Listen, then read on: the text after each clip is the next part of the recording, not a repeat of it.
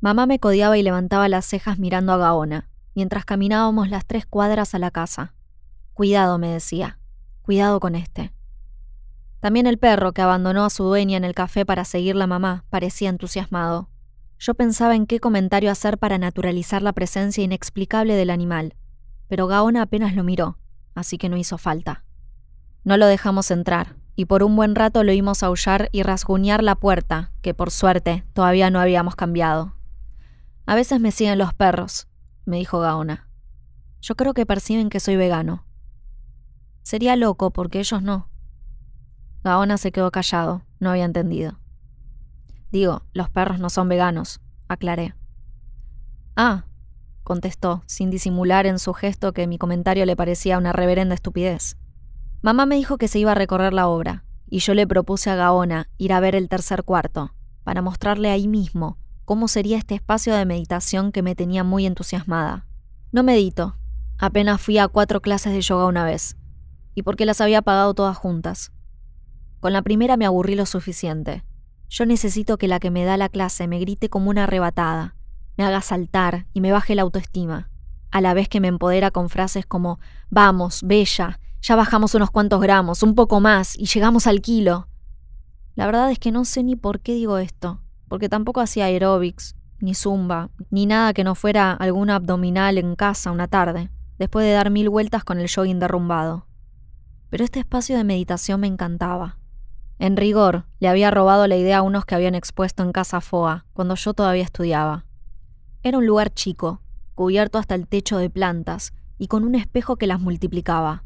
Cuando me senté en el almohadón chato de ese centro verde, sentí que el mundo estaba a miles de kilómetros.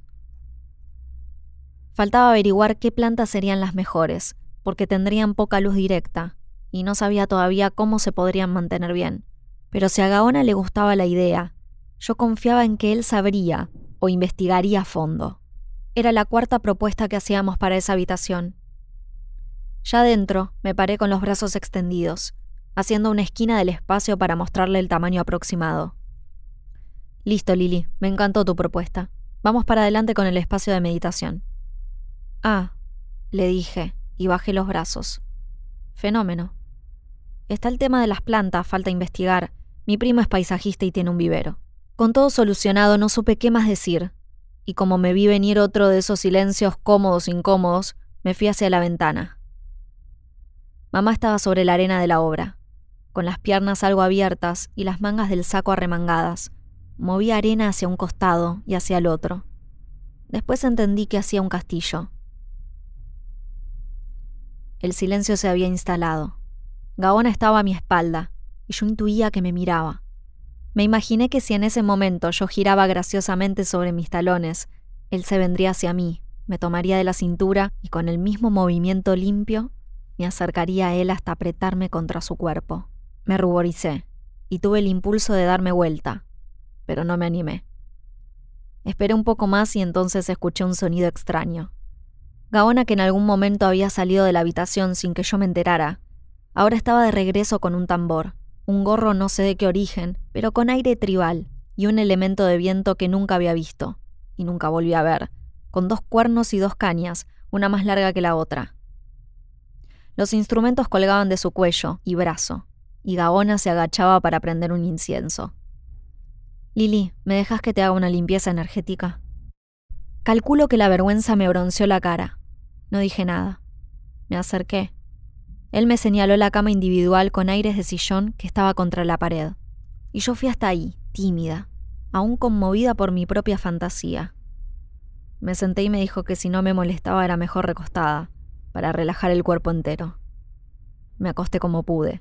No sabía qué hacer con mis botas, pero recordé que tenía puestas medias viejas y agujereadas, así que me las dejé. Cerré los párpados, que me vibraban. Es que no sé si él lo veía, pero yo al menos por dentro temblaba. Gaona golpeó el tambor con un ritmo algo hipnótico, durante un minuto o dos, mientras se movía de mi cabeza a mis pies y de mis pies a mi cabeza.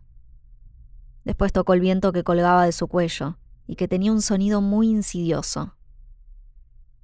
Yo empecé a sentir que mi cuerpo perdía el frío acumulado en la calle, pero no como si hubiera una estufa prendida. Lo perdía desde adentro Gaona empezó a cantar, y apenas pronunció el primer sonido, porque no estoy segura de que fueran palabras eso que cantaba. Empecé a llorar un llanto que crecía en silencio y me desbordaba. Entonces la oí a ella. ¿Qué le estás haciendo a mi hija? Lili, ¿qué te hizo?